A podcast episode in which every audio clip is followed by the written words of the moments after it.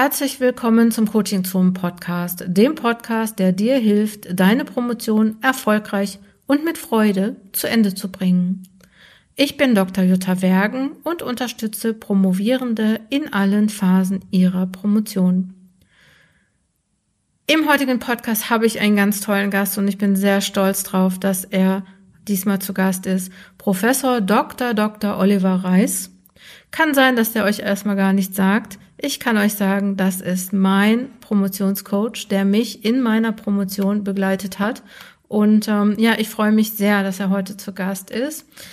Wir kennen uns nämlich wirklich schon unglaublich lange und ähm, er wurde mir damals bei einem Coaching-Programm zugeteilt.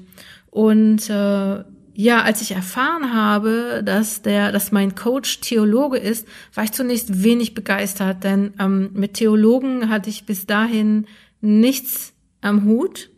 Und nachdem ich das Coaching beim Oliver hatte, äh, da wusste ich, dass mir das Leben ein unglaublich tolles Geschenk gemacht hat. Und ich freue mich auch, dass wir uns jetzt ab und zu nochmal sehen auf zum Beispiel der letzten, na gut, der vorvorletzten Tagung der Deutschen Gesellschaft für Hochschuldidaktik. Ab und zu treffen wir uns nochmal und ähm, ich erinnere mich an tolle Sachen mit ihm, beispielsweise als er, als mir meine Promotionszulassung verloren gegangen war und wir gemeinsam durch äh, viele Gänge, Treppen ähm, der TU Dortmund geeilt sind und er mir geholfen hat, die Akte zu finden, in der meine Promotionszulassung als Kopie war. Dann äh, konnte ich dann auch endlich abgeben. Ja, der Oliver Dr., Entschuldigung, Professor Dr. Dr. Oliver Reis ist ähm, heute ähm, Professor für Religionspädagogik unter besonderer Berücksichtigung von Inklusion. Und ähm, ja, mit dem äh, zurückschauend auf zwei Doktortitel, die er hat und auch also die eigene Promotion und auch als Promotionsbetreuer ist er wirklich ein guter Gast, um sich mal darüber zu unterhalten, was Promotionsbetreuung eigentlich ist und ob Promotionsbetreuung auch Coaching ist, beziehungsweise wann, das weiß ich jetzt nach unserem Gespräch, wann Promotionsbetreuende sich dazu entscheiden können oder müssen, Coach zu sein und wann sie auch mit ihrer fachlichen Expertise einfach etwas besser wissen und in einer anderen Rolle agieren. Hört euch den Podcast an, der ist richtig cool und ich freue mich. Und ähm, ach ja, weil der Podcast sehr lang ist, habe ich ihn diesmal bearbeitet als Text auch zur Verfügung gestellt. Es ist nicht so, dass eins zu eins transkribiert, aber das Wesentliche habe ich mal rausgenommen. Das waren immer noch über 14 Seiten, die ich jetzt auf der Webseite unter coachingzonenwissenschaft.de slash 47 für euch zur Verfügung stelle. Hallo, lieber Oliver Reis. Schön, dass du in diesem Podcast bist. Und ähm, du bist ja der Experte für diese Frage. Und ich freue mich sehr, dass du zugesagt hast. Ja, herzlich willkommen. Ja, danke für die Einladung. Sehr gerne. Ähm, ja, lass uns gleich zum Thema gehen. Ich habe das eben schon vorgelesen und ähm, äh, du bist ja selber Coach und äh, selber bist, betreust du eigentlich auch Promotionen? Ja, mache ich. Ah, mhm. okay. Und wie, wie darf ich fragen, wie du das machst? Bist du machst du das als Coach oder machst du das als Betreuer oder kann man das überhaupt trennen? Das ist schon eine, äh, schon eine gute Frage. Das habe ich mich auch gefragt. Ich hatte gerade vor unserem Gespräch hatte ich gerade noch ein ähm, ja ein, ein Gespräch, wo ich mich jetzt gerade gefragt habe, war das eigentlich ein Coaching-Gespräch oder war das ein Promotions ein fachliches Promotionsgespräch, sage ich mal. Vielleicht kann man das äh, so am deutlichsten äh, machen. Also ich, das ist bestimmt falsch, weil eigentlich ist jede Promotionsbetreuung irgendwie immer auch Coaching. Ähm, auf der anderen Seite kann man schon noch unterscheiden. Ich würde sagen, dass in der Regel die Promotionsbetreuung doch sehr stark auf den fachlichen Entwicklungsprozess guckt. Also dass ähm, so die Arbeit entsteht und ich beim Coaching schon nochmal ein anderes Bewusstsein dafür habe, um, oft mit Blick auf das Wie des Promovierens. Also ich glaube, dass dort die, die Rahmenbedingungen, die, die Faktoren der Person, der Biografie, der Netzwerke, also alles das, was gelingende Faktoren sind, dass die im, im Coaching nochmal eine, eine sehr viel stärkere Rolle spielen, als dann jetzt wirklich die, die, die fachliche äh, Frage. Das kann aber in einem äh, realen Promotionsbetreuungsprozess auch ineinander gehen. Ähm, und warum ich aber auch glaube, dass eigentlich jedes, ähm, dass jede Promotionsbeziehung immer auch Coaching-Anteil hat, würde ich mal jetzt mal ein bisschen theoretisch sagen, wenn ich darf. Sehr gerne, bitte. Deswegen bist du da. theoretischen Modell. Ich habe man auch mit der, ähm, mit der Birgit Schirber und der Karel, wie hieß sie noch? Angela. Angela Karel, haben auch mal einen Artikel geschrieben und damals mit der Frage beschäftigt, dass ja so die, die Promotion doch eigenartige Formationen von, ja, ich muss Konventionen übernehmen, äh, aber ich muss auch mich individualisieren. Also das ist ja, glaube ich, so die, die Grundspannung von, von Promovieren. Wenn ich nur auf Individualisierung setze, werde ich nie eine anerkannte Arbeit schreiben können. Wenn ich nur die Konventionen abarbeite, wird es nie wirklich eine Promotion. Also dieses Spannungsverhältnis von Konvention und, und Individualisierung ist für mich für die Promotion eine ganz, ganz starke Dynamik. Und, ich glaube, also für mich ist Coaching eben jetzt kein Zeitteam, so, ne, wo man sagen würde, Beratung, so musst du es machen, dann wird es erfolgreich, ähm, sondern ja eher ein, ein, eigentlich ist es der Lernort für genau dieses Spannungsverhältnis. Also das, das Coaching ist eigentlich, glaube ich, der Ort, wo man in der Regel die Leute sehr stark mit Konventionen kommen und, und, und Normen im Kopf haben, was sie alles tun müssen und das jetzt zu individualisieren, also ihren Weg daraus zu machen, ihr, ihre Frage nochmal schärfer zu entwickeln, ihren Zeitplan zu machen, also sich von Konventionen und Normen ähm, zu lösen und den, den eigenen, die eigene Passung zu finden. Ich glaube, das ist ähm, im Coaching ganz wichtig und als Promotionsbetreuer muss ich ja auch ähm, genau diese Spannung im Kopf behalten. Also wenn ich Leute immer nur auf meins verpflichte, wie ich das sehe, werden Leute nur sehr schwer fertig. Es sei denn, es ist gar keine echte Promotion, sondern einfach eine weitere Hausarbeit oder so eine größere Hausarbeit. Aber wenn es wirklich eine Promotion als akademische Leistung ist, dann gibt es ja diesen Moment, dass die Leute irgendwo mich übersteigen müssen und eigene Wege gehen müssen. Und das muss sich ja irgendwo auch in der Betreuung widerspiegeln. Also ich muss ja irgendwann auch Freiräume ähm, eröffnen. Und da ist, glaube ich, zum Coaching, Haltung für mich auch als Betreuer eine ganz wichtige Ressource. Also da, da merke ich, wie ich mich regelrecht diszipliniere und jetzt eben nicht noch den Vorschlag mache, äh, das zu nehmen, den Text, die Literatur noch oben drauf, sondern dass ich dann immer eine ganz wichtige Frage ist, was ist denn Ihr Weg? Also hm. wie ist denn Ihr Wunsch und wie sieht Ihre Frage aus? Und wirklich bewussten Perspektivwechsel mache von dem weg, was ich mir jetzt wünsche, wenn ich sie selber schreiben würde, ähm, hin zu der Frage, ähm, was ist denn Ihr eigener Weg in der, in der Promotion? Und ich glaube, wenn ich dann berate, habe ich sehr viele Anteile vom Coaching. Hm. Ich überlege gerade, und wenn, also, wenn du jetzt so siehst, ne, dass Leute, ähm, dass du, dass du die fragst, was ist ihr Weg, was ich wirklich total wichtig finde, weil viel, ähm, also sage ich jetzt mal aus dem Coaching, was ich mache, äh, viel Spannung ergibt sich ja auch daraus, dass der Betreuer was anderes will oder dass die Promotionsbetreuung was anderes will als die Promovendin der Promovent. Ähm, und ich denke mir dann manchmal, und jetzt komme ich wieder zu meiner Frage, dass das deswegen ist, weil die ja die Expertise haben und das besser wissen. Ist das so? Weißt du das dann mal? Also ist das manchmal so, dass Leute, wenn du fragst, was ist denn ihr Weg und die sagen was und du würdest sagen, ähm, ja, das, das ist Forschung, das ähm, ist für die Forschungsperspektive nicht gut oder was? Ich glaube, dass also ich glaube, dass das natürlich irgendwie auch nochmal in Phasen abhängig ist. Ne? Bin ich jetzt eher am Anfang in einer, in einer Entwicklungsphase von der Fragestellung, dann ist es auch nochmal eine andere ähm, Rollenbeziehung als jetzt zum Beispiel wirklich so, mir mal so drei Phasen vorstelle, mindestens. Und dann habe ich ja am Ende so dritte Phase, ähm, ist das zum Teil auch wirklich nicht mehr so, dass ich das besser weiß. Also bei einer wirklichen äh, Promotion haben sich die Leute dann zwei Jahre, zwei, drei Jahre in Literatur eingearbeitet in Themen, die ich nur noch, äh, die ich sehr, sehr entfernt folge oder wo ich auch manche Spitzen gar nicht mehr, mehr kann. Und wenn ich dann frage, was ist Ihr Weg, gibt es dann auch wirklich Situationen, äh, wo ich wirklich angewiesen bin, dass die Leute jetzt auch wirklich eine eigene Entscheidung, einen eigenen Weg skizzieren. Aber das ist natürlich völlig anders, wenn man so ein Thema abspricht ja, wo die dann mit irgendwelchen Themen kommen, wo man gleich weiß, das, das lässt sich überhaupt nicht im Feld richtig verorten oder dazu wird es kaum Literatur geben oder da wird die Datenlage unglaublich schwer. Und dann, wenn ich dann sage, ja, was ist jetzt ihrs, ist es eigentlich, dann wäre es auch nicht wirklich ehrlich, weil ich eigentlich schon besser weiß, ähm, wie das ist. Aber das, ich glaube, dass das in, in der äh, in der Promotionsbetreuung ähm, sehr stark dynamisch in Wirklichkeit ist. Diese, diese Frage, was vielleicht in der Coaching-Beziehung nicht dynamisch ist. Also ich glaube, dass das in der Coaching, in der Coaching-Beziehung grundlegend ein bestimmtes Setting ist.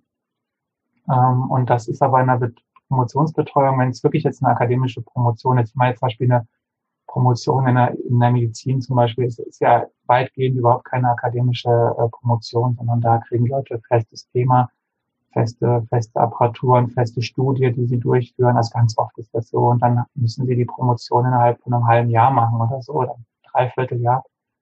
Also das, das jetzt, da, da gibt es diese Momente gar nicht, sondern mhm. da gibt es so einen fertigen Rahmen und du arbeitest die Aufgabe ab. Aber wenn, auch in, auch in Naturwissenschaften oder Geisteswissenschaften an mir arbeiten auch wirklich so, so einen langen Zeitraum, wo man über den Promotionsbetreuer, die Promotionsbetreuer wirklich hinauswächst.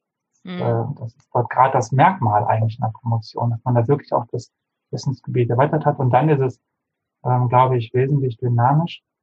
Und dann ähm, merkst du auch, dass du zwar auch noch Expertise für den Rahmen hast, also für das Gebiet grob, und auch natürlich für Methoden oder so, aber dass es wirklich Punkte gibt, ja, wo, wo das auch ähm, sich doch verändert.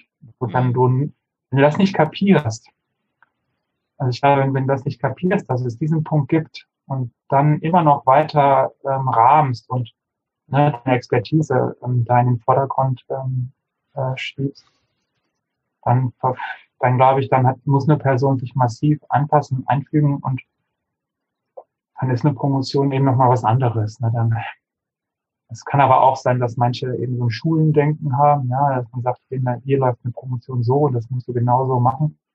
Und dann sind diese Momente vielleicht sogar ähm, schwach oder kommen noch nie vor. Aber für mich wirklich, jetzt wenn ich von einer richtig akademischen Promotion spreche, ist das Teil des Geschehens, dass man eigentlich diese, diesen sicheren Punkt der Expertise, den verliere ich irgendwann. Mhm. Also, in Promotionen, die ich bisher betreut habe, habe ich den irgendwann immer verloren. Und spätestens dann ist eine Coaching-Haltung als eine Rollenergänzung auch für den normalen fachlichen äh, Betreuenden wirklich eine ganz wichtige Option, weil ich ähm, Fragehaltungen, Fragetechniken, Betreuungstechniken ähm, an der Hand habe, die mir neuen Spielraum eröffnen. Mhm. Also nur mal sowas, wenn du machst, zum Beispiel was durchlaufen kann, ist ja so ein, so ein Element wie, ja, wir haben so eine gewisse, ja, wir machen so also Meilenstein, machen wir Abgaben. Das ist ein ganz harmloses Instrument. Und das ist am Anfang, glaube ich, ganz wichtig, um zu disziplinieren und rhythmisieren. Aber das ist natürlich in späteren Phasen auch ein massives Kontrollinstrument. Ja. Und auch ein Homogenisierungsinstrument. Und, und, und um eben Konventionen ähm, hm. ne, zu verstärken. Hm. Und, und da, da glaube ich, ist es dann schon wichtig, dass sich die Rückmeldungen verändern müssen. Also ich habe da Kollegen, die also bis zum Schluss werden dann Texte durchkorrigiert. Hm und, und mit der Aufforderung, dass bis zum nächsten Mal genau diese Anmerkungen, die Schwachstellen, die Probleme eben genau einzuordnen. Mhm. Und da finde ich jetzt, ähm, ja, dass das Coach, die Coaching-Haltung hat dann schon nochmal andere Freiräume. Denkst du, ich habe jetzt gerade überlegt, denkst du, dass das, äh, dass man das in so in der an der Promotionsphase abmachen kann, ne, äh, ähm, äh, nämlich, dass man sagt, am Anfang hat man mehr Konventionen und die, also man kommt von so einer ähm, sozusagen von so einer Rahmungs, äh, obwohl Coaching ist ja auch Rahmen, ne? Aber man kommt von so einer eher, eher direktiv, ich, äh, direktiven Haltung oder von so einem Rahmen zu einem freieren also wenn du sagst, ne, wenn man sagt, so am Anfang gut Meilensteine, jetzt äh, Exposé-Phase beispielsweise, ne? Ähm, so, da bist du ja wahrscheinlich der Experte und äh, auch für den Anfang der Promotion und dann gibt es so einen Punkt, wo die Leute alleine können oder wo die mehr Expertise haben vielleicht als du und ab da bist du dann jetzt nur noch, was heißt nur noch, ab da bist du jetzt eher Coach. Ja. Kann man das so an so einem Prozess festmachen? Also ich glaube, dass das jetzt nicht, ich würde das jetzt nicht, nicht schematisch sehen, aber wenn ich in eine Promotionsbeziehung einsteige, wäre das, glaube ich, mein implizites Bild.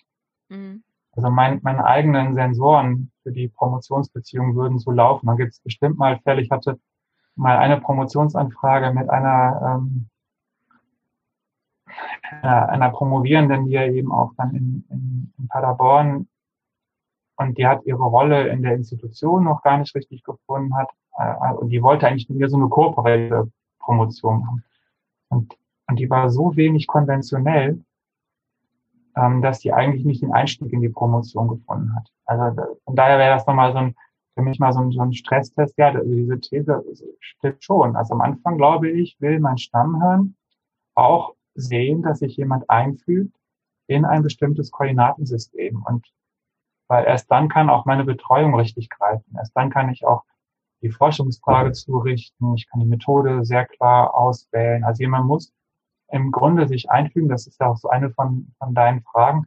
Ne? Also, die, also ich glaube, dass es in einer Promotionsbeziehung schon am Anfang so ein deutliches Signal geben muss, sich bestimmten Konventionen, ähm, sag ich jetzt mal ganz böse, auch zu unterwerfen. Mhm. Und das, das, das, das ist am Anfang ein ganz wichtiges Signal. Und diese Promovierende, die, die eigentlich sehr klug war und sehr gute Ideen hatte, aber sich einfach nicht in, in so eine bestimmte Denke mal festlegen wollte. Ja, das, mhm.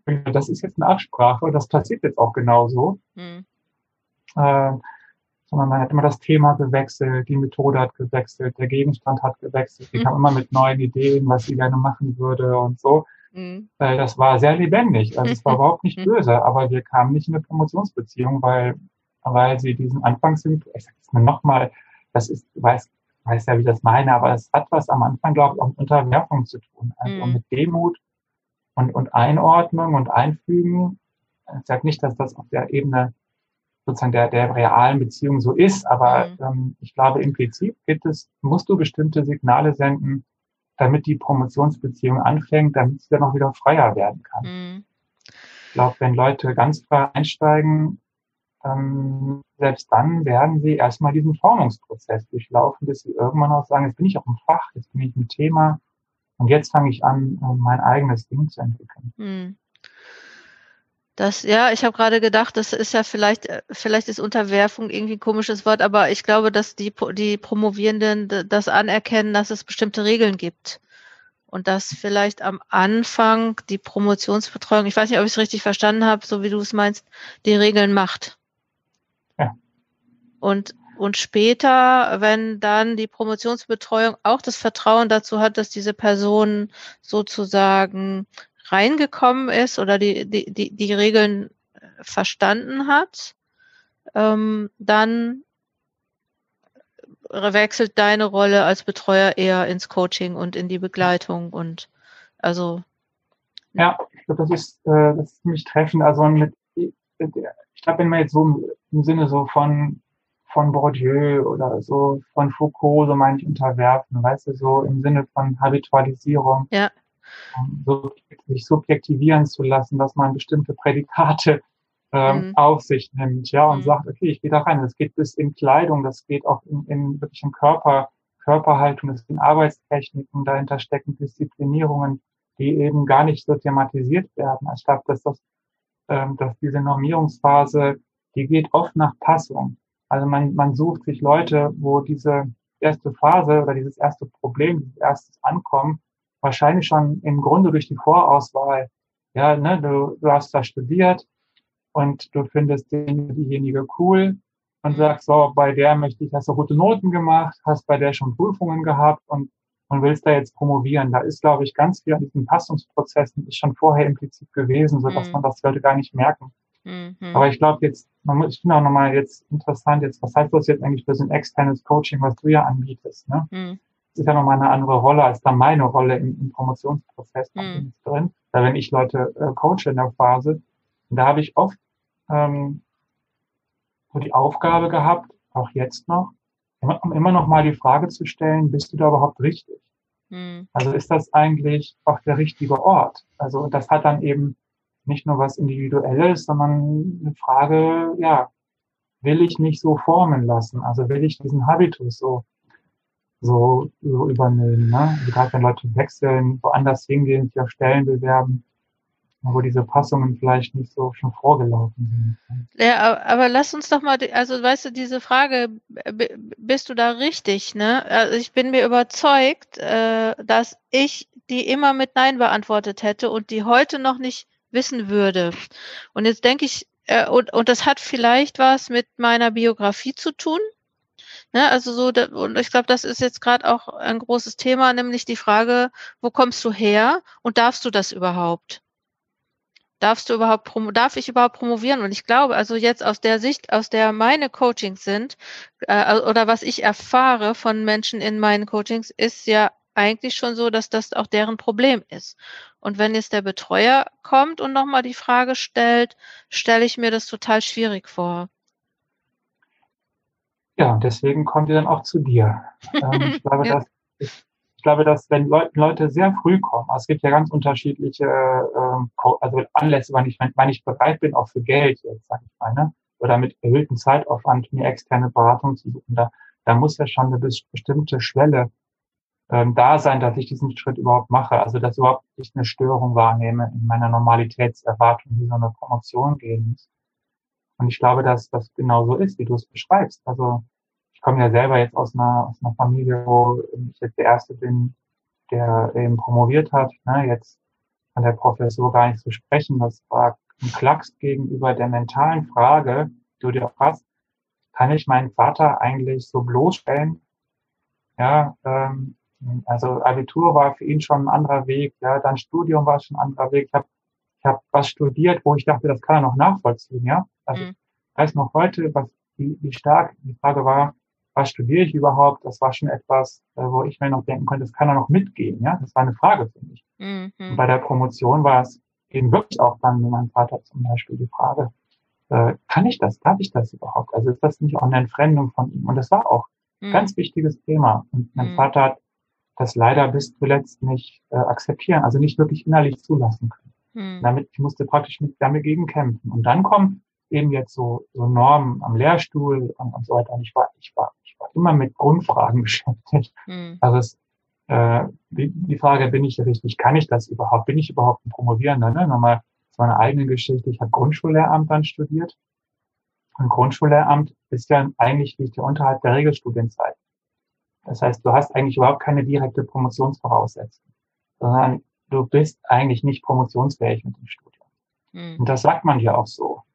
Das heißt ganz formal, du musst nochmal ein Übergangsstudium machen, bis du überhaupt promotionsfähig bist. Bist aber in der ganzen Zeit, ne, bist du schon im, im Promotionsrahmen und musst dich mit der Frage beschäftigen, bin ich hier eigentlich richtig oder bin ich hier nicht richtig? Ähm, also das, das, ich glaube, dass das in der ersten Phase wirklich etwas ist, wo, wo Leute, die mit einer Promotion anfangen und diese Fragen bei sich spüren, wirklich gut beraten sind, extern, externe Coachie ähm, zu suchen, die, ähm, ja, die diese Frage erstmal nicht für unnormal hält.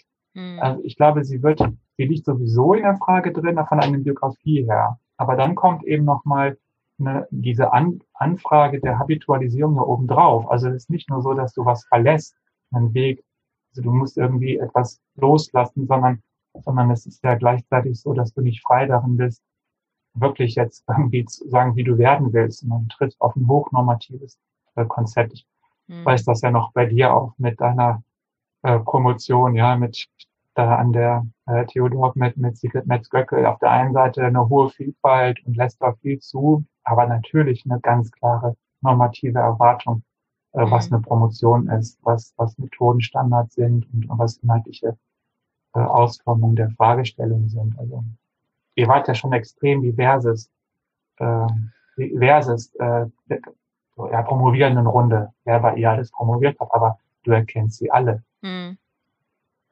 Hm.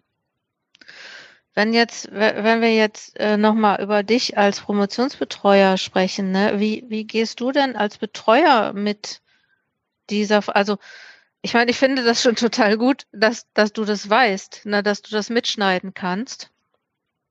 Lass mal was anderes. Nicht, wie gehst du als Betreuer damit um, das kann ich mir schon denken, sondern, sondern lass uns nochmal in die große weite Welt gucken. Was, was glaubst du denn, wie, wie, wie das, also ich glaube ja nicht, dass viele Betreuer das auf dem Schirm haben, diesen, Nee, glaube ich auch nicht. Wie, was, was, was, was denkst du, wie kann man, wie können die das erfahren? Wie können die davon erfahren?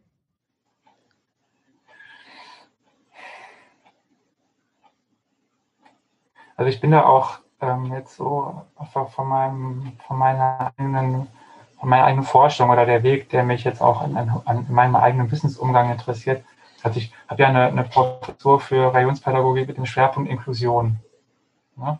Von daher betreffen mich solche Fragen von Passung und Nichtpassung und Vielfalt und, und Homogenisierung und wo lässt man sie zu, wo unterdrückt man sie, sind ja auch Fragen, die mich jetzt tatsächlich auch in meiner eigenen jetzt Professionalisierung ähm, ja eben auch nochmal begleiten. Und ich bin da ja überhaupt nicht naiv, weil es macht überhaupt, es macht überhaupt keinen Sinn, jetzt einfach nur zu sagen, ah, jetzt habe ich zum Beispiel das, den Podcast gehört, das mache ich jetzt anders. Mhm. Weil, weil die eigene Habitualisierung zum Beispiel der Professuren oder ne, der Professoren und Professorinnen, die ist ja selbst über Jahrzehnte gelaufen. Und, und du bist ja selbst Teil in einem bestimmten, in, in einem System mit bestimmten Erwartungen und und du hast zum Beispiel als Promotionsbetreuer ja auch wahnsinnige Angst, ähm, dass deine, deine Promovierenden zur Blamage deiner selbst werden und, und, und so. Und, und nichts ist so schlimm wie eine, wie eine Promo Promovierende, die du betreust, so, die es nicht schafft, die Konvention auf einer Tagung einzuhalten, ja. Also, du bist ja nicht frei zu sagen, hey, mach's, mach's anders, sondern da, da wirken ja selbst Habitualisierungen die dich auch in der Promotionsbetreuung begleiten. Also selbst wenn du jetzt mal kognitiv einen hellen Moment hast, heißt das überhaupt noch nicht, dass du auf dem Platz irgendwas anders machen kannst. Am Ende muss das eine, und das ist ja schon durch die Promotionsordnung so, ne, am Ende stehen da andere Menschen. Also bei uns in, in Paderborn sind das vier, vier Leute, die die Kommission bilden. So, und davon sind zwei, die nicht Gutachter sind. Und in der theologischen Fakultät bei meiner zweiten Promotion ist die ganze Fakultät Mitglied nicht nur des Promotionsausschusses, sondern die ganze Fakultät ist Teil der Promotionskommission, die über deine Arbeit entscheidet. Das heißt, jedes, jedes Gutachten, das du da schreibst, schreibst du immer vom Angesicht deiner ganzen Kollegen und Kolleginnen. Hm. Das heißt, die, die, die Normierung ist sozusagen etwas, was an dich selber ja auch von der Institution delegiert wird. Also du bist dann nicht einfach frei und kannst sagen, hey, wir haben da so ein Spiel. Und deswegen verstehe ich sehr gut, dass die meisten Kolleginnen und Kollegen, die Promotion betreuen, da eigentlich, würde ich mal sagen, recht unbedarft umgehen, einfach die Erwartung haben. Äh, wie du es in deiner Frage gestellt hast, sie passt sich an, er passt sich an, kriegt er das im gewissen Zeitraum nicht hin, wird sie aufgeben und ab und den Prozess aufgeben, vielleicht den Betreuer, die Betreuerin wechseln. Aber das ist Teil des normalen Geschehens, worauf man auch selber, würde ich mal vermuten, die meisten sagen, das ist einfach der Lauf der Evolution. Hm. Ähm, da wird wenig getan und man, man, sollte das sich wirklich nicht naiv vorstellen, weil ähm, du bist da nicht frei. Du bist da als Promotionsbetreuer gerade nicht frei. Hm. Und die Promovierenden sind auch nicht frei. Also da ist schon hoher, hoher Zwang und hohe Fremdbestimmung im Spiel bei diesen Fragen von Passung. Das merken die Leute gar nicht, wenn die Passung da ist. Ne? Dann ist das ja alles ganz easy und so. Wahnsinn, ich darf promovieren, Spitze bei Ihnen, ja super, ich bin dabei, ich mache das, da wenn man mich dann hört und denkt, hä, wo ist denn der Zwang? Aber das mhm. sind natürlich alles sozusagen in den Rahmungen, in den Vorentscheidungen alles versteckt und gut eingebaut, sodass man es, wenn es gut läuft, ja auch gar nicht merkt. Ja, das stimmt. Also man vielleicht, ähm, also merkt man ja auch manchmal, wenn es schlecht läuft, nur, dass es schlecht läuft und weiß nicht warum. Ne? Und ähm, dann ist es ja so in dieser, sage ich mal, asymmetrischen Beziehung zwischen Betreuung und Promovierenden, ähm, so, dass die Promovierenden ganz oft sagen, ähm, also so, ich, äh, ich bin nicht richtig hier und sie wissen nicht, ja, ist doch so. Ja. Äh, und sie wissen nicht, was sie ändern können. Also, ne, also so und, und noch besser sein, sich noch mehr anpassen. Und ich glaube, das ist das dann, dass die vielleicht gar nicht verstehen, worum es geht. Also ich verstehe es ja selber fast nicht. Ich glaube, es gibt in der, in der die Promotion, ich weiß nicht auch wie jetzt, wie du das selbst erlebt hast, aber ich würde schon sagen, ähm, die, die Promotion, das geschafft zu haben, sind für mich emergente Ereignisse. Also mit Emergenz meine ich jetzt, dass sie erst im Rückblick überhaupt eine logische, klare Struktur bekommen haben, wie es gelaufen ist. Aber ähm, das finde ich ist ganz wichtig. Also du kannst, ich habe Leute neben mir promovieren sehen, die gescheitert sind und die waren nicht weniger klug, die haben sich nicht weniger angestrengt, alles nicht. Die haben, haben versucht, ihren Job zu machen und, und dass sie gescheitert sind, zum Beispiel an solchen Fragen, dass ich glaube auch nicht, dass, ich, also ich, ich glaube nicht, dass, dass man das jetzt sozusagen planmäßig, so planmäßig mit Paketen das Problem wegpacken kann. Mhm. Ne, sondern ich, ich glaube, es scheitern einfach auch, auch gute Leute und dann ist auch ein Coaching wichtig, um damit auch fertig zu werden, weil, weil einfach im Nachhinein man sieht, was nicht, nicht funktioniert hat. Ne? Aber in den Prozessen selber ist das auch wirklich ein Stück weit ein Wunder. Also jede, jede gelingende Promotion ist für mich wirklich auch ein Wunder, weil das ist so komplex, dieses Einfädeln deiner eigenen äh, Biografie in diese Normen und dann zugleich darüber wieder hinauswachsen mit deiner eigenständigen Leistung, die nicht nur rein, also dieses, dieses Umschlagen, also das ist so ein, ja wirklich für mich so ein Wunder. Manchmal kann man sagen, ja, die Tagung, ja, die war der Durchbruch. Äh, da, beim ersten einen Vortrag war es super, aber für den anderen ist genau dieser erste Vortrag das Scheitererlebnis und er holt sich davon nie wieder. Also mhm. es ist so, es ist so, so schwierig, wirklich genau zu sagen, im Prozess selber, ähm, wie ist das denn jetzt zu verändern? Weil, wie gesagt, du kannst dann im Coaching vielleicht oder wenn man jetzt mit mir darüber spricht, meine eigenen Promovieren, ich kann denen sagen, dass es auch an mir liegt. Ne? Mhm. Also ich würde Ihnen, ich habe heute in dem Gespräch, das ich heute Morgen noch geführt habe, habe ich der Studierende, war das genau das Thema. Äh, hören Sie auf, bestimmte Sachen immer negativ auf sich zu beziehen. Mhm. Ja, aber wie hört sie das? Hört sie das jetzt wirklich als Ermutigung macht es demnächst anders? Oder ist das nicht schon wieder der, die erste Unterstellung, ja, dass sie etwas nicht kann und dann versucht sie wieder, mhm. ja, indem sie mir äh, äh, sozusagen das dann wieder versucht nachzuahmen, mir gerecht zu werden, wird mhm. sie es genau wieder verfehlen, weil mhm.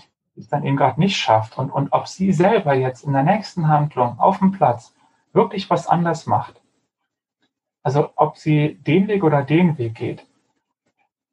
Also ich, das, das ist, da kann ein Coaching, kann, glaube ich, diese, die Wegentscheidung klar machen, kann da Coaches darauf vorbereiten, aber sind sie jetzt mit ihrer Biografie und ihrem Leben wirklich in der Lage, den anderen Weg zu wählen, der sie zur Promotion führt? Da muss nur, da musst du nur, du machst im Coaching aus, such doch mal das Gespräch mit deinem Betreuer. Man macht mhm. einen klaren Matchplan. Mhm. Diejenige geht dahin, und derjenige guckt ihr mit einem Gesicht an, dass sie den Satz nicht sagen kann. Mhm. Mhm. Ja. War das Coaching nicht schlecht? Die mhm. Promovierende war nicht schlecht, der Promotionsbetreuer war nicht schlecht. Mhm. Ja, ja, ja. Ja. Ich habe gerade so ein bisschen gedacht, so Betreuung ist ein Lernprozess und zwar ähm, für die ähm, Promovierenden wie auch für die Betreuenden. Und äh, das ist ja vielleicht, äh, also ich meine, weißt du, du, du warst ja vorher, warst ja vorher schon Coach sozusagen und, und bist dann Betreuer geworden und bist mit dem Wissen, wie man Prozesse oder ja, wie man Menschen begleitet, ähm, äh, Betreuer geworden und kannst das jetzt einbringen. Ähm, wie am liebsten würde ich dich jetzt fragen, wie kriegt man das, was du kannst, in andere Leute rein? Ja, leider, äh, leider nur durch Unterwerfung und Individualisierung. nee, äh, also, also was, was ich ein bisschen schade finde, ist, ne, dass man Promotions, also dass, dass, dass, dass jeder Prof, jede Professorin Promovierende betreuen darf. Und äh, ich meine, ich habe ja wirklich jetzt was im Coaching, ne? Und das ist ja wirklich ich, ich treffe ja wirklich viele Promovierende pro Woche, sag ich mal, allein durch, äh, ne, durch, durch Coaching-Zonen. Ähm, äh, ich, ich höre da manchmal Sachen, die sind, die sind haarsträubend. Ja, äh, also ich, ich, glaube, es gibt schon, es gibt schon Basics, ja. Also es gibt schon so, so grundlegende Basics, was, äh, was Betreuende, also will ich mal sagen, so das kleine Einmal-Eins, ja. Also wie zum Beispiel, dass das Contracting klar ist, also, ähm, und dass die Erwartungen transparent sind. Das sind schon mal so, also das, worüber ich gerade gesprochen habe, das ist, das ist das Mysterium der letzten fünf Prozent, die aber immer noch über die 100 Prozent schaffen oder nicht schaffen entscheiden können, ja. Aber wenn ich jetzt über die, die notwendigen, also, weißt du, ich meine, so die Unterscheidung, ne? so notwendige Bedingungen und hinreichende Bedingungen. Also hinreichende Bedingung ist ja die Bedingung, die dafür sorgt, dass etwas wirklich auch in der Folge passiert. Und das, äh, da würde ich halt sagen, da gibt es diese Lücke. Aber bei den notwendigen Bedingungen gibt es einiges. Ja, also zum Beispiel, was ich oft beobachte, ist einfach ganz schlicht fehlender Respekt. Also äh, einfach schon überhaupt auch Leute so zu adressieren, dass ich sie mir groß vorstelle, ja. Also ich, ich kenne äh, Promotionsbeziehungen, wo die Leute immer noch klein gehalten werden, indem sie auch wirklich ähm, minderwertige Tätigkeiten tun müssen. Also ich kann Leute ständig an minderwertige Aufgaben geben und, und ihnen damit ja widerspiegeln, du machst gar keine Entwicklung. Mhm. Also wie, wie drücke ich eigentlich überhaupt Respekt äh, vor der Person aus? Wie drücke ich auch, wie, wie, welchen Praktiken mache ich das, dass, dass, dass Promovierende selbst wirklich auch selber ein Gefühl dafür entwickeln können, dass der Lehrende, der Promovierende, Promotionsbetreuende bei mir Entwicklung sieht. Also, dass sich zum Beispiel die Aufgaben verändern. Ja, dass es so, dass es so, so ein Spiel gibt. Also die erste Tagung, wenn die erste Tagungsadressierung kommt, dann hat man ein bestimmtes Level erreicht, dass das klar ist, ja, dass das auch mhm. eingeübt ist, dass mhm. man weiß, so nach anderthalb Jahren, zwei Jahren kommt dieser erste öffentliche Auftritt. Dafür wird gesorgt. Ich als mhm. Promovierender weiß dann aber auch, dass derjenige mich eben auch so sieht. Also mhm. welche mhm. Praktiken hat man, um auch diese Entwicklung auch zu stützen? So, ne, da, da gibt's ähm, Transparenz ist ein ganz wichtiges Thema, auch überhaupt Zeit äh, sich zu nehmen. Ja, ich, ich kenne Promovierende, die, äh, die müssen um Zeitfenster kämpfen. Ja. ja die, die, kriegen dann alle paar halbe Jahre mal irgendwie einen Termin oder sehen den nur auf einem äh, so ein Graduiertenforum oder so ein Treffen ne, mit den allen Promovierenden zusammen. Und dann ist es sofort wieder eine akademische Grundsituation, wo ich mich noch nicht zeigen kann, wirklich, was ich gerade fühle. Ne? Mhm. Also da gibt es schon äh, so, so, so Basics, so, wo Promotionsbetreuende sehr viel dafür tun können, überhaupt erstmal diese 95 Prozent herzustellen. Ja. Und ähm, dann kommt eben nochmal diese Spitze. Also dann kommt immer nochmal dieses letzte Wagnis, diese letzte Lücke mhm. äh, wo Dinge nochmal passieren können. Aber es scheitert ähm, schon ganz oft dass dafür, dass es kein Basiscamp gibt, keine gut vorbereiteten Zwischencamps. Ja, äh, also dass man, wenn man, wenn man will, 8000 schaffen und man scheitert schon nach 2000. Mhm. Einfach weil, weil, weil die Grundinfrastruktur überhaupt nicht da ist, ja, mit, mhm. mit regelmäßigen ähm, Treffen, mit Älteren, die schon weiter da sind, dass da systematisch Vernetzung stattfinden kann und, und, und. Mhm. Ja, also, mhm. ähm, Weißt du, was ich meine? Also das, ja, das sind ja so, so, so Infrastrukturen, die einen wirklich mal, sag ich mal, bis 6000 führen können. Ja. So, und ob man dann noch die letzten 2000 macht und schafft, das ist dann für mich auch wirklich nicht mehr mhm. Herleitbar, bestimmbar. Du redest vom Bergsteigen, ne? Ja. Ich wollte es jetzt nur mal erklären, falls uns Leute zuhören. genau, das ist jetzt so, so ein, also das ist meine mhm. Metapher ähm, eine Promotion hat, viel mit Bergsteigen, man könnte auch sagen Geburt. Mhm. Ja, also für mich, für mich persönlich war das wie ein Kind. Also meine mhm. Promotion, wenn ich davon erzähle, ist auch nochmal so eine ganz stark so, ein, ähm, so eine Metapher von Kind kriegen. Mhm. Obwohl ich jetzt selber ja als Mann ähm, persönlich kein Kind auf die Welt gebracht ja. habe, aber ähm, also meine Kinder, meine Promotionen, ich habe zwei Promotionen ja und ähm, und zwei Kinder. Ja, genau. Und das sind im Grunde jetzt vier Kinder, so, die alle mit einer bestimmten Geschichte laufen. Ich wollte noch eine, eine Sache nochmal sagen, die ich, ähm, die da dazugehört, die nochmal eine, eine eigene Geschichte ist. Ich habe meine erste Promotion war unglaublicher Kampf. Ne? Also auch sechs Jahre, viele Fragen, Zweifel, alles Mögliche. Und dann mhm. habe ich ja gedacht, ich mache sowas nie wieder. Mhm. Also ich werde nie wieder äh, promovieren, das tue ich mir nicht an. Und dann ist mir aber klar geworden, dass ich in der Theologie eine Professur nur kriegen kann, wenn ich eben nochmal einen Dr. Theol mache. Und mhm. das ist eigentlich für mich die härtere Version von Promotion gewesen, weil ich dafür nochmal Sprachen lernen musste und ähm, ich musste mich rigoroser unterwerfen, acht Stück, und zwar richtig hammer, hammer rigoros, und ich wusste das vorher schon. Und ich dachte halt, dass ich gut vorbereitet bin. Also ich dachte halt, ich könnte diese Krise überspielen, deswegen erzähle ich das nur. Also ich dachte, ich könnte, ich wüsste ja, wie es geht und ich könnte praktischer den Punkt vorwegnehmen. Mhm. Ja, würde ich jetzt auch gedacht haben. Ja, aber das, das ist nicht so, weil also so, ich habe ja gedacht, bin zu den Promotionsbetreuern hin, habe ja, ich habe meine fertige, ich habe mich selbst betrogen, habe mhm. praktisch eine Arbeit geschrieben und habe hab immer gesagt, ja, ja, ich schreibe ein Buch. Mhm. Und als dann fertig war, habe ich dann mir Leute gesucht, die das praktisch als Promotion anerkennen würden. Und dann dachte ich, na ja, dann geht das ja, dann kommen noch so die formalen Sachen, aber das wird alles werden. Und dann wurde ich aber von den Leuten mhm. wirklich nochmal in den Konventionsprozess reingedrückt. Mhm. Also man kann das nicht äh, dann überspielen, überspringen. Mal wieder nochmal mehr Respekt äh, vor diesem Projekt DISC gelernt. Also das ist nichts, wo man, also natürlich gibt es Leute, die vielleicht routiniert für andere Dissertationen schreiben können oder so, ne? Das kann man bestimmt machen, aber mhm. der eigentliche Habitualisierungsprozess bis hin zur Prüfung und in dem Geschehen ähm, klarzukommen, das war lustig. Also ich wurde dann wieder wie ein, gerade weil ich mich so schon mal mit ein bisschen Selbstbewusstsein da aufgetreten bin ja. und sagte, ja, ja, hier ist ja mein Buch und ja. so. Äh, Geht gar nicht. Ah, ja, dann machen sie jetzt hier nochmal, dann in, in den Rigorosa kam es dann, ja. Und ja. eben in, der, in, dem, äh, in, dem, in dem Zweitgutachten wurde ich nochmal richtig äh, klein gemacht. Also mhm. das Zweitgutachten ist eine bloße Auflistung von Dingen, die nicht gut sind. Mhm. Also es war, es war echt völlig skurril. Mhm. So. Also, deswegen, das, das hat aber mir nochmal, da gibt es offenbar eine Dynamik, die man, also so eine, so eine man, diese Choreografie, die man auch wirklich tanzen muss. Mhm. Also, wo man wirklich das tun muss. Also mhm.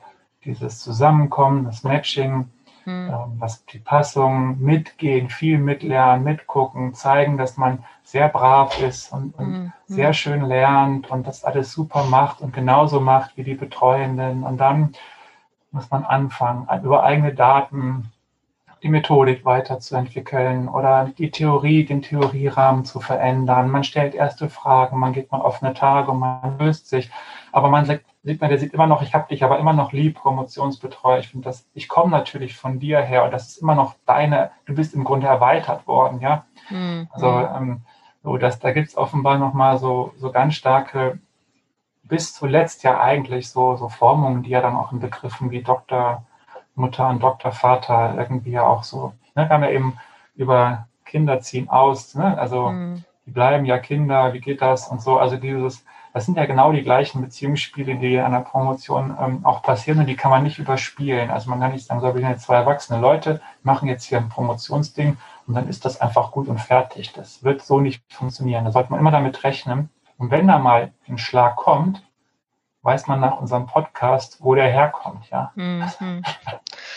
Ja, ich denke auch manchmal, ich finde auch, es gibt auch in so einer Promotion, wenn man das äh, wirklich so in so einem Eltern, in so einer Eltern-Kind-Metapher sieht, da gibt es auch so eine Adoleszenzphase, wo die dann, äh, so, das sind die Leute dann, die in mein Coaching kommen, die sagen, und ich kann mich daran auch erinnern, an diese Phase, äh, so, wo, wo man sagt, die Promotionsbetreuung möchte das so, aber man selber möchte das nicht. Man hat irgendwie eigene, eigene Erkenntnisse, eigene Wege gesehen, ne? Und ähm, ich glaube, deswegen bin ich mit meiner Prom ich bin mit meiner Promotion nicht irgendwie im Reinen, weil, weil genau diese Sache schiefgelaufen ist, ne? Wo ich, weil ich gesagt habe, weil eine Betreuerin hat gesagt Hü, die andere hat gesagt Hot und ich habe irgendwas zum Schluss einfach irgendwas Hü Hot geschrieben und das war nichts, das war nicht das, was ich wollte. Deswegen mag ich sie auch nicht mehr lesen und bin auch froh, dass es, äh, dass sie ausverkauft ist.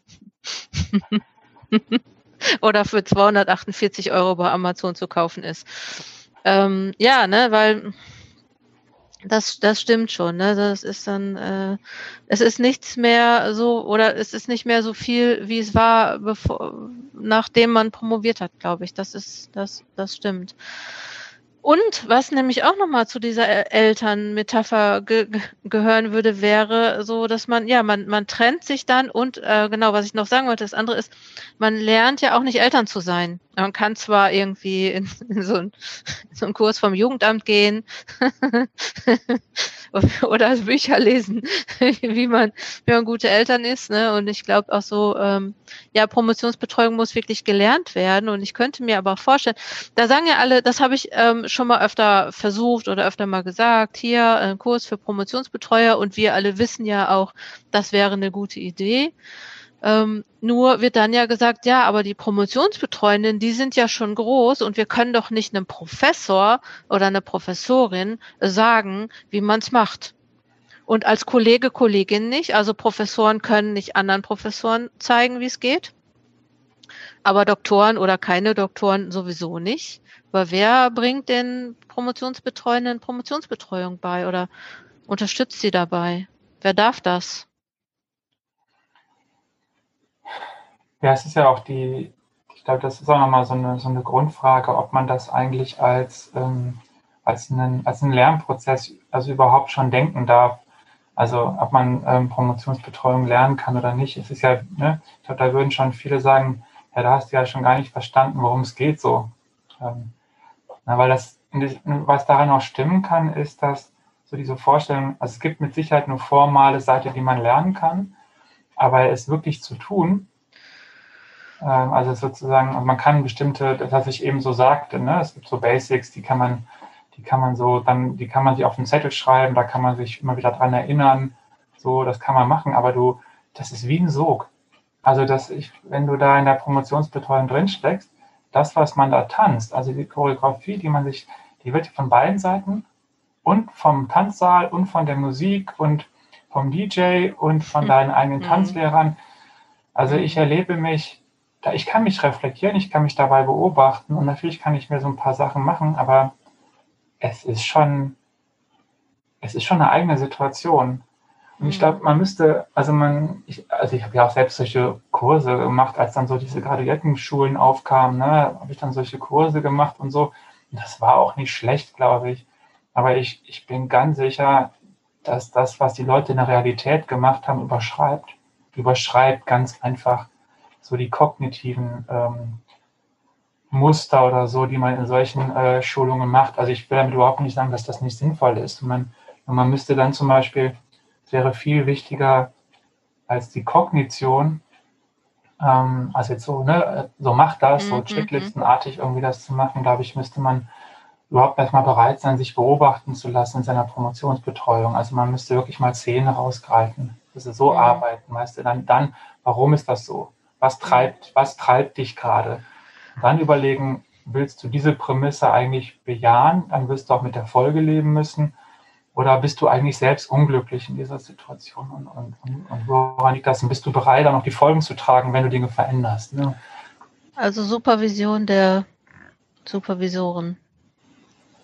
Ja, ich, ich glaube, dass, ähm, dass, dass, also ich, ich bin da inzwischen ähm, sehr geheilt, was so die Vorstellung angeht, was, was so kognitive Sätze oder so Botschaften, eine, eine PowerPoint oder irgendwie, irgendwie mhm. solche Sachen bewirken. Selbst selbst wenn ich dann schon versuche, auf Rollen zu gehen, ich gehe dann viel auf Rollen, ich versuche Rollenmuster klar zu machen, ich versuche Phasenmodelle klar zu machen.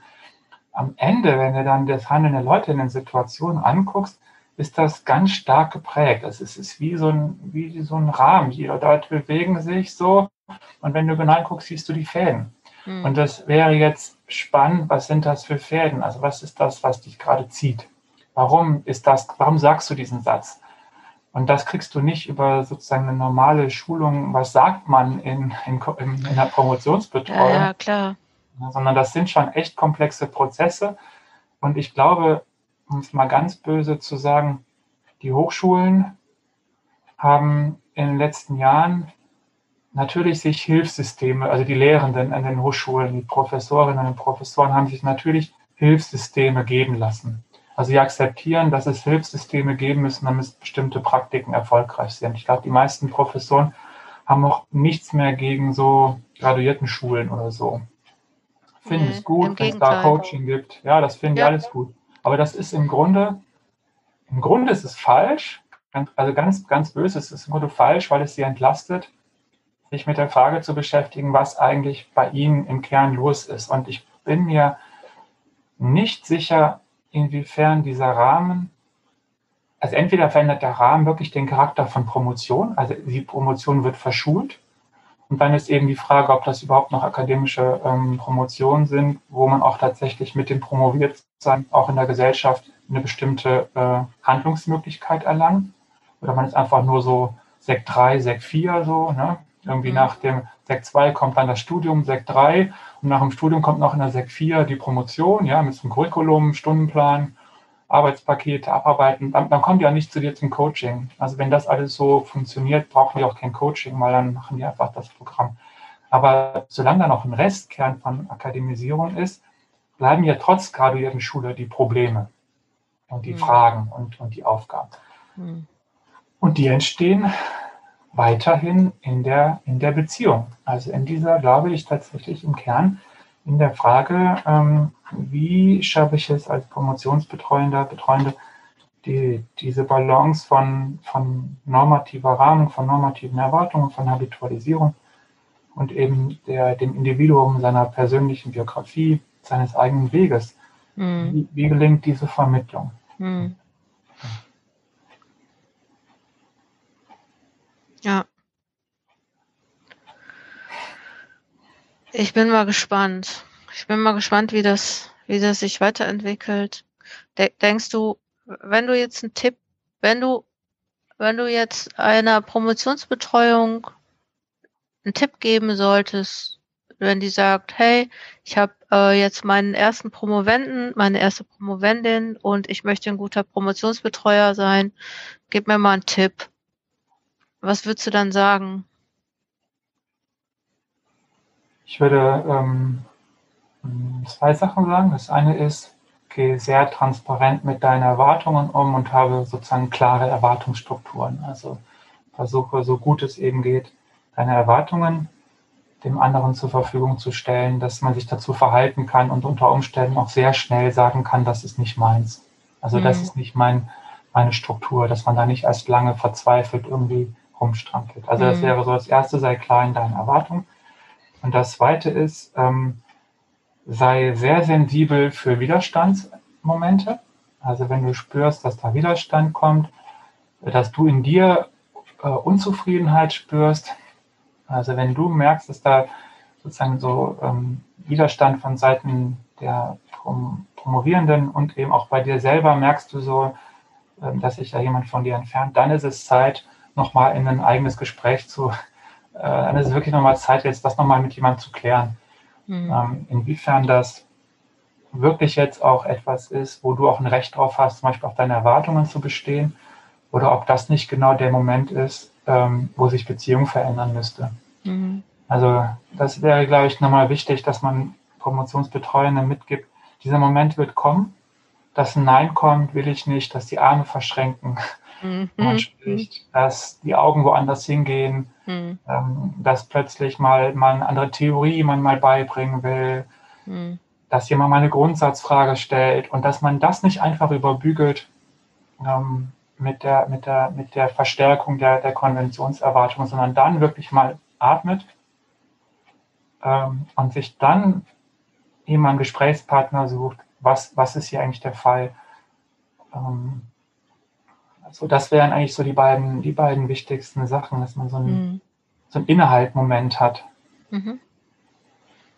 Mhm. Schön, finde es ganz, ganz, ganz, ganz, ganz schön. Ja, stelle ich mir total gut vor.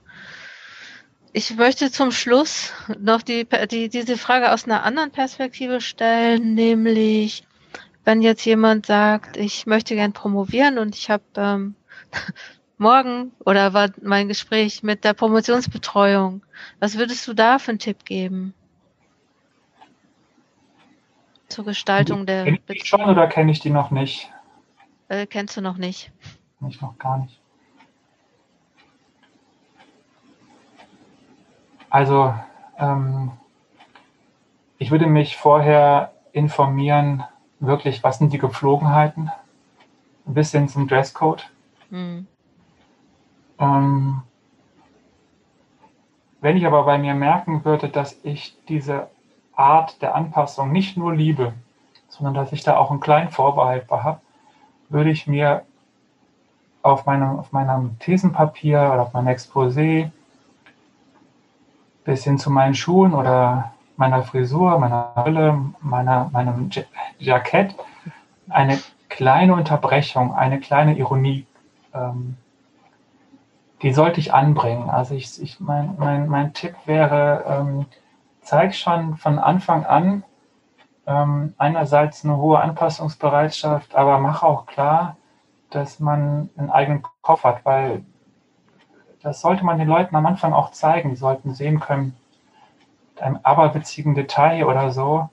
Mhm. Ähm, das sind jetzt, dass ich bin jemand mit einem eigenen Kopf und mhm. das heißt ja nicht, ich setze mich hier durch, sondern das heißt ja nur, nimm mich auch so bitte wahr. Mhm. Also man mhm. setzt, man setzt eine andere, anderen, anderen Beziehungswunsch.